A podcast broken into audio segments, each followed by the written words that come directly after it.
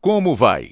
O homem nesta história era um mentiroso e um ladrão. Ele estava fugindo de uma falsa crença sobre si mesmo, uma que o deixou se sentindo inútil. Quando ele partiu em busca dos fatos sobre seu passado, ele não tinha ideia de que isso mudaria seu futuro. Mas a verdade o libertou. Esta é a verdadeira história de Boaz Kesley e como seu coração, mente e vida tiveram suas algemas quebradas.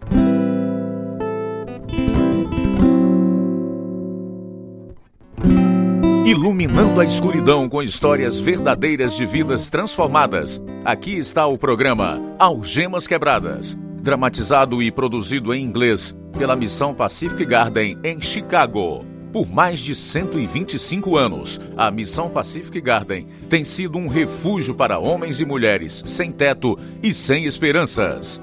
A missão supre as necessidades físicas, mas a necessidade espiritual de encontrar amor e propósito é mais profunda e é atendida apenas quando eles conhecem aquele que veio dar-lhes vida e vida abundante. É assim que suas vidas são transformadas. Este é o programa número 2722, versão brasileira 90, da série Algemas Quebradas. O programa que faz você olhar para si mesmo e pensar. Com licença, sargento, uh, você pode me ajudar? Boaz, o que está fazendo aqui? Ah, oi, Gilberto. Eu não te reconheci de uniforme. Ouça, eu vim falar com você sobre meu pai.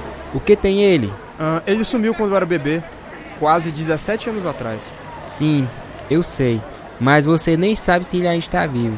Eu espero que ele esteja. Bem, ele é um primo distante meu, então eu gostaria de encontrá-lo também. O que você fez até agora? Uh, eu fiz um monte de ligações para outras cidades tentando encontrá-lo, mas sem sorte. Provavelmente vou ser mandado para lutar na guerra do Vietnã em breve. E gostaria de conhecê-lo antes de ir. Você sabe de outras maneiras que eu possa encontrá-lo? Tente escrever para a Administração de Segurança Social, em Baltimore. Se ele ainda está vivo e trabalhando, vai ter registro disso. É uma ótima ideia, Gilberto. Obrigado.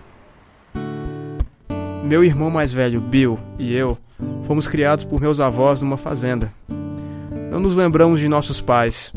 Assim que tínhamos idade suficiente, Bill e eu ajudamos a alimentar os animais e cuidar da horta. O vovô tinha um emprego na cidade, então a vovó cuidava da fazenda. Quando eu tinha nove anos, meu tio e minha tia vieram nos visitar. Olha como esses porquinhos estão crescendo, Ruth. Uhum, com certeza estão. Os meninos cuidam muito bem deles. Mamãe, o Raimundo e eu estivemos pensando. Talvez seria melhor se os meninos viessem morar conosco. Por quê? Ah, agora eles estão ficando maiores. Está ficando pesado para o papai e para a senhora. Afinal, você já criou sete filhos. Vocês merecem um descanso. Ruth, mas eles são bons trabalhadores. Eles me ajudam a tirar o mato da horta e juntam os ovos. Mas eles estão chegando à idade em que eles vão querer sair mais. E não queremos que eles lhes causem problemas. Bem, eu vou sentir falta deles. Ah, pensa nisso, mãe. Quando as aulas começarem no outono, deixa eles virem com a gente. Vamos ver se funciona. Sendo muito tímido, não me encaixava muito bem com os meus tios e nem com a nova escola. Meus primos eram mais jovens que Bill e eu, então eu não era o caçua da família, aquele que tinha uma relação emocional. Ninguém me considerava. Não foi fácil fazer amigos. De alguma forma, eu me senti responsável pelo abandono dos meus pais e tinha medo que os outros percebessem sobre a minha estranha situação e não gostassem de mim também. Meus tios eram cristãos relativamente novos na fé e tentaram cumprir o papel de pais piedosos. Termine seu café da manhã, Boaz, para que você possa se ajeitar para ir para a escola dominical. Eu estava decorando meu versículo bíblico de hoje. E você já aprendeu? Porque pela graça sois salvos, mediante a fé. E isto não vem vem de vós, é dom de Deus, não de obras, para para que ninguém se glorie. Isso é muito bom, Boaz. Mas tia, eu não estou salvo. Bem, quando o pastor fizer o convite, você vai lá na frente e fala com ele, ok? Meu irmão e eu fomos em frente e oramos com o pastor, e na época parecia genuíno. mas meu comportamento permaneceu o mesmo. Eu desobedecia tanto em casa quanto na escola, porque eu estava procurando atenção. Na escola, eu roubava a sobremesa do almoço dos outros garotos e, se fosse pego, mentia sobre isso. Então ia para casa e dizia à minha tia que alguém tinha roubado a minha sobremesa. Causei muitos problemas. Meus tios me puniam por mentir, mas não consegui parar. O diretor ficou cada vez mais bravo. Não acredito em nenhuma palavra do que você diz, Boaz. Mas é verdade, seu Palmer. Você foi pego com a mão na massa desta vez. Eu não pude evitar. Eles não me alimentam em casa. O quê? Eles não me amam. Eles adoram seus próprios filhos, mas me batem o tempo todo. Olha, olha, quer ver essas marcas nas minhas costas? Bem, você realmente tem marcas. Tudo bem, meu jovem. Vou te dar mais uma chance, mas da próxima vez que estiver no meu escritório por roubar, será expulso. Uma semana depois fui pego roubando de novo e fui expulso. Então meus tios tentaram algo radical. Boaz, quero que você coloque suas coisas nesse saco de papel. O quê? Você me ouviu. Leve uma camisa, uma calça e dois pares de meias. Aonde eu estou indo? Não importa, faça o que eu digo. E pegue sua escova de dentes também. Quando terminar, vá pro carro e me espere. Eles me levaram ao estacionamento da igreja e me disseram para sair e sentar na calçada enquanto eles entravam na igreja. Quando saíram, disseram que um ônibus ia me pegar. E depois foram embora, me deixando sozinho. Eu estava tão assustado e quase chorando quando o ônibus chegou com um monte de outras crianças nele. O passeio durou uma hora e eu tinha certeza que estávamos indo para um lar de meninos rebeldes, mas acabou por ser um acampamento cristão. Algo que eu gostei muito. Depois contei tudo ao meu irmão. Ei, Boaz, como foi o acampamento? Foi ótimo. Montamos em cavalos, nadamos e brincamos. Fiz bons amigos. Queria muito poder ir algum dia. Você não se mete em problemas como eu. Acha que foi por isso que eles te mandaram? Eu sei que sim, Bill. Eu pensei que eles estavam me mandando embora de vez. Mas eles só queriam ver se isso me endiretaria. Você parece o mesmo para mim. De qualquer forma, foi divertido. Tivemos estudo bíblico à noite. E eu até que gostei disso. Aí vem a tia Ruby. E aí, Boaz, você gostou do acampamento? Sim, aprendi um monte de versículos bíblicos, tia Ruby. Ah, isso é ótimo. Diga um. Porque Deus tanto amou o mundo que deu seu Filho unigênito, para que todo o que nele crê não pereça, mas tenha a vida eterna. João 3,16 meu comportamento melhorou por um tempo até as aulas começarem, e eu voltei para o mesmo ciclo destruidor de roubar e ser suspenso da escola. Meus tios não sabiam mais o que fazer. Eles conversaram com o pastor e outros pais, mas ninguém tinha respostas. Até ouvi alguém dizer à minha tia que não deveria se esforçar muito para nos ajudar, já que os meus pais não se importavam com o que aconteceu conosco. Quando as férias chegaram, voltei a visitar os meus avós e acabei ficando lá. Essas fotos ficam empoeiradas rapidamente. Esse é o meu pai quando ele estava na marinha, não é? Sim. Vovó, onde ele está agora? Não sei, Boaz.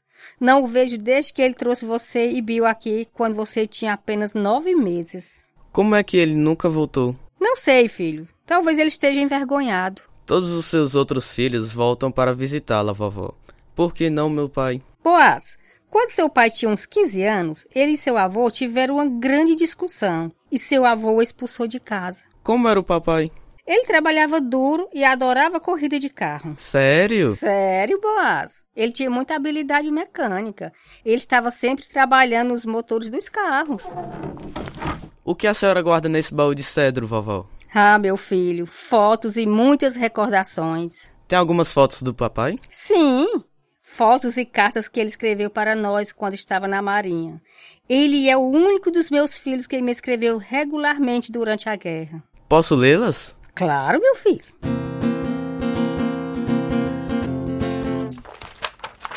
Uau, vovó! Papai ganhou algumas medalhas. Sim, eu sei. Elas estão naquele baú de cedro. A senhora sabe o que diz aqui? Ele era suboficial chefe da sala de máquinas e ele estava em um varredor de Minas, não muito longe do Japão. Bem, isso parece muito importante. Sim, foi. Seu pai era um herói. Por que acha que ele nos deixou aqui? Ele não podia cuidar de você. Ele disse que sua mãe não estava cuidando direito de vocês. Ele chegava em casa e descobria que vocês não tinham sido alimentados e as fraldas sujas estavam empilhadas no chão. Então ele trouxe você e Bill aqui. Então ele desapareceu. Eu gostaria de poder vê-lo. Levei as cartas dele para a escola e as vi de novo durante os intervalos.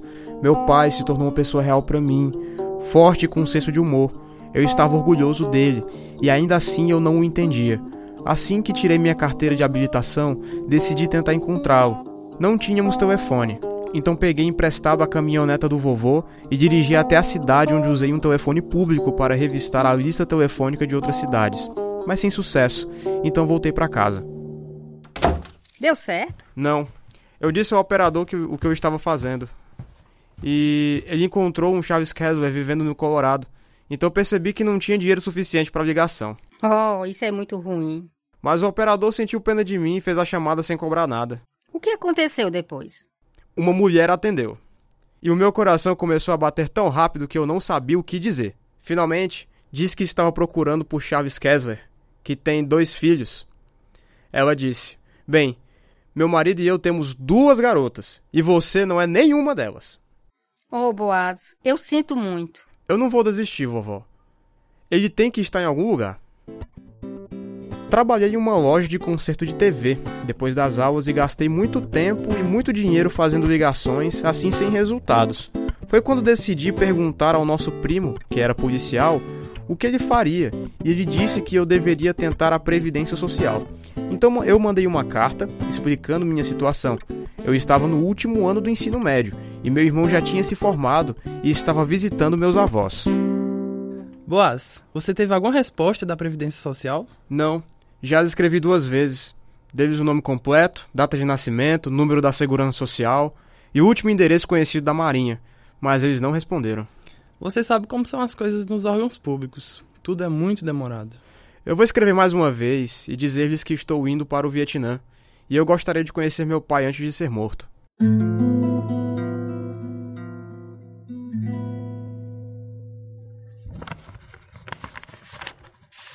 Bill, recebi uma carta da Previdência Social. Eles finalmente me responderam. E o que diz? Diz: Não estamos no negócio de reunir famílias, mas enviaremos uma carta ao seu pai e avisaremos que você está procurando por ele. Se ele entrar em contato com você ou não, não é da nossa conta. Então não entre em contato conosco novamente sobre este assunto. Eles são bem ignorantes, né? Sim, mas ele está vivo. Bill, nosso pai está vivo. Várias semanas se passaram. Eu estava trabalhando quando meu irmão apareceu um dia, todo sorridente. Boaz, você recebeu uma carta do papai. Sério? Sim, aqui está. Vem de Anápolis, Maryland. Uma das poucas cidades que não liguei. Leia, o que, que ele diz? É da esposa dele. O nome dela é Marge. Ela não sabia de nada sobre nós. Que incrível. Mas eles estão vindo nos ver. Bill, eu não posso acreditar. Finalmente vamos ver o nosso pai. Quando? Semana que vem. Espera só até eu contar para a vovó e o vovô.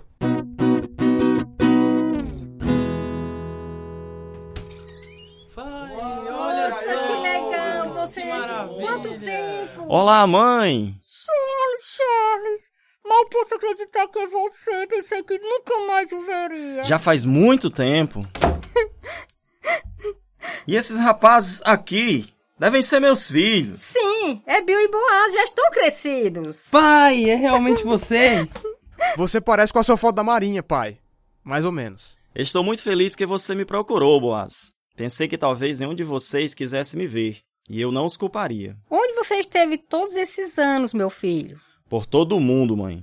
Construindo coisas. Pontes, estádios e uma siderúrgica na Itália. Ah, você sempre foi bom nisso, Charlie. É.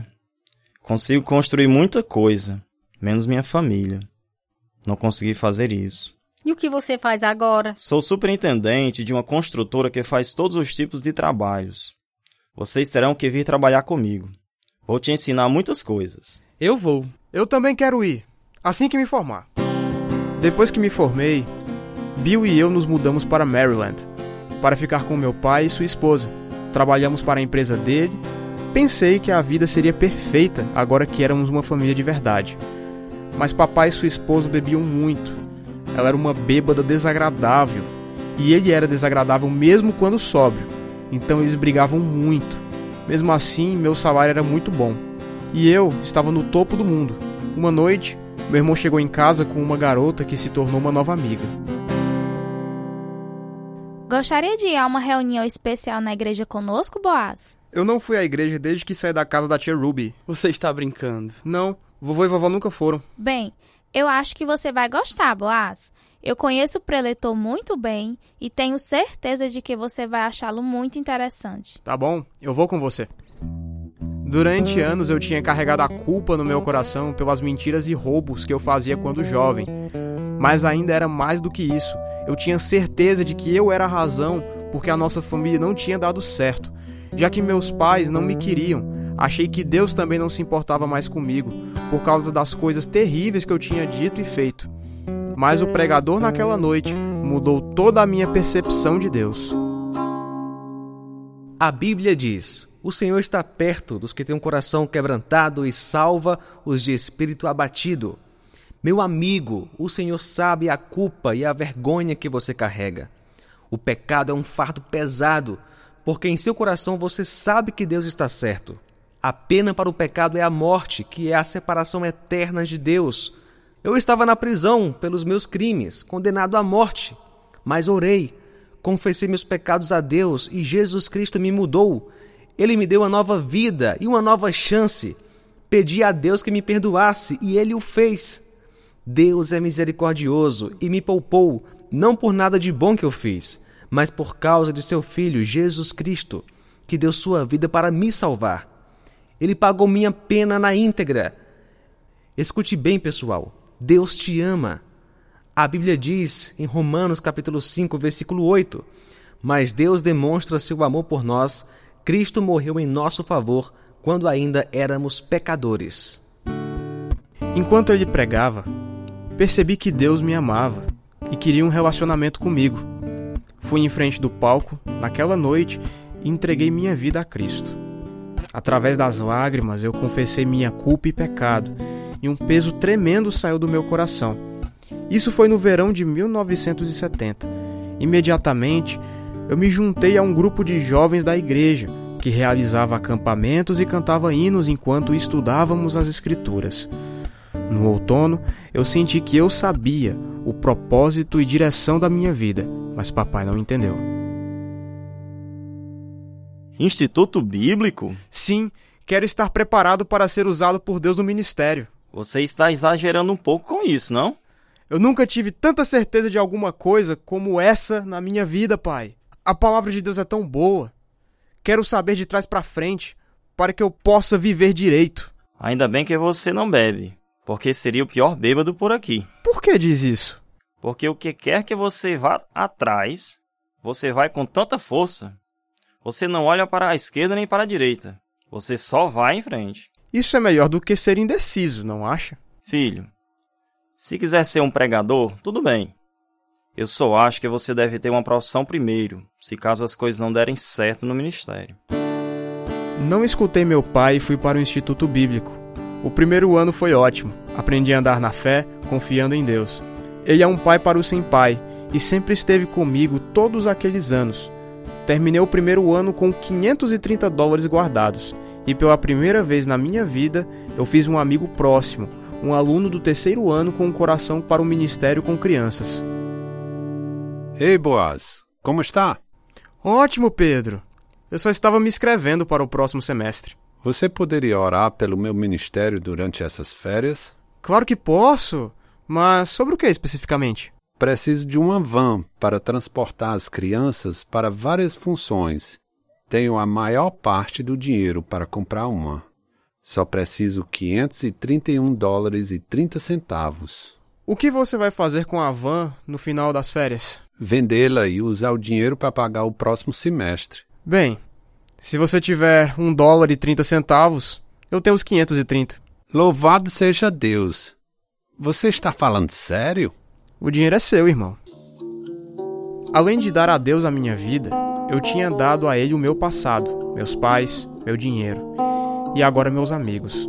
No final das férias, quando meu amigo Pedro estava voltando para o Instituto Bíblico, Ele dormiu ao volante e morreu num acidente horrível. Não entendia por que Deus deixou meu melhor amigo morrer, mas tive que confiar nele. Então senti que Deus queria que eu saísse do Instituto Bíblico e voltasse para casa para morar com o papai. Eu argumentei com ele. Senhor, você sabe que eu quero segui-lo, não importa o que aconteça. Mas meu pai e sua esposa são bêbados. Além disso, ele xinga e usa o seu nome em vão. E ele não me criou. Então por que eu deveria querer agradá-lo? Mesmo assim, farei o que o Senhor quer que eu faça.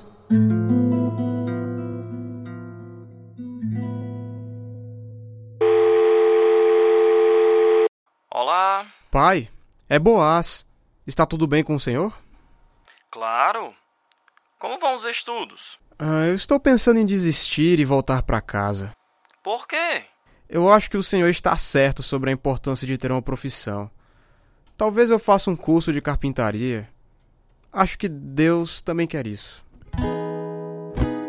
A Bíblia não diz que devemos obedecer a nossos pais, apenas se eles forem cristãos e apenas se eles criarem você. A Bíblia diz: honre seu pai e sua mãe. Então eu fui para casa.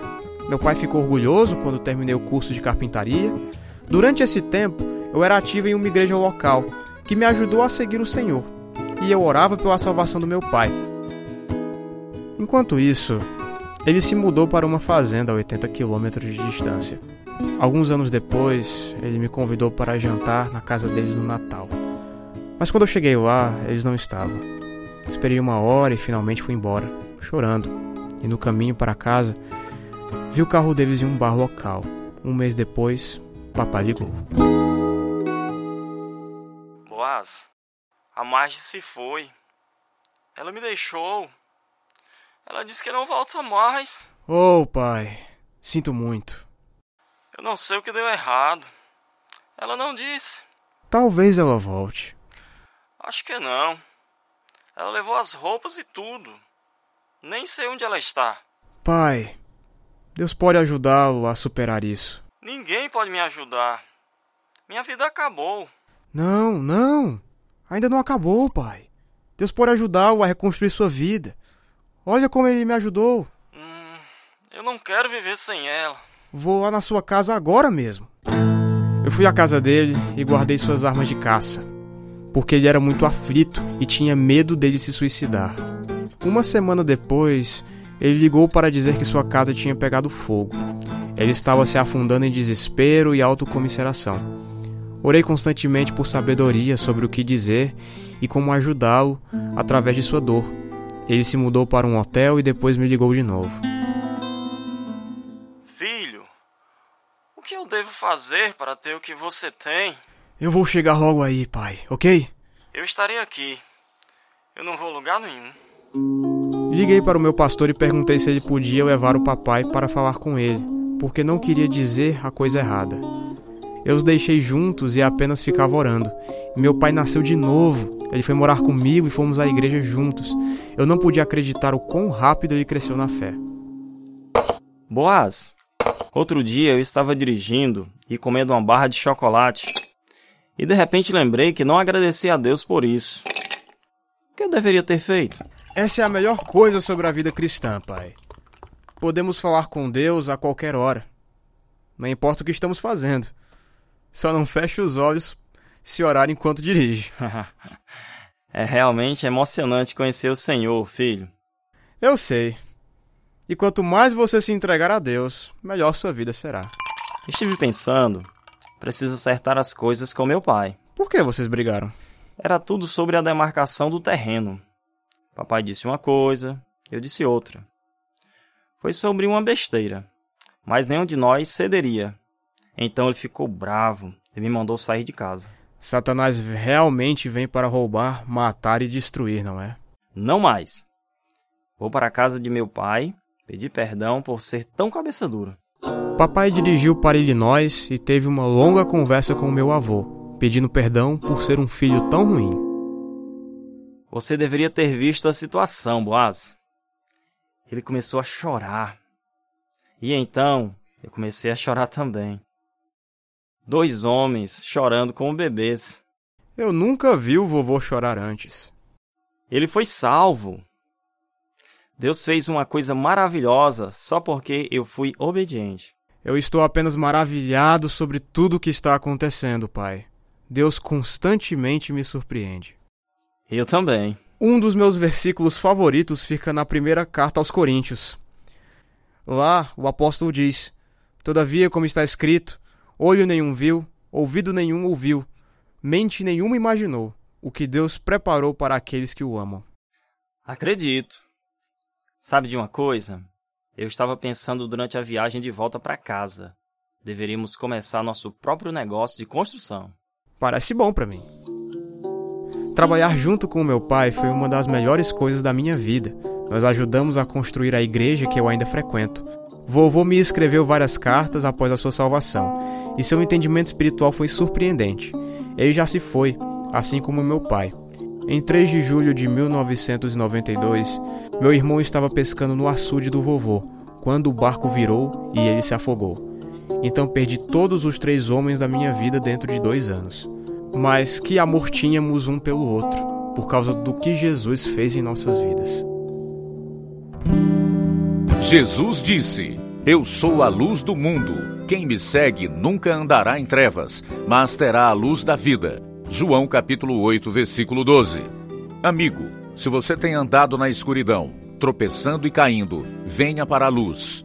Não há lugar ou hora, nem oração especial. Deus olha para o coração. Se você está cansado do seu fardo de pecado, coloque tudo na cruz e ore conosco.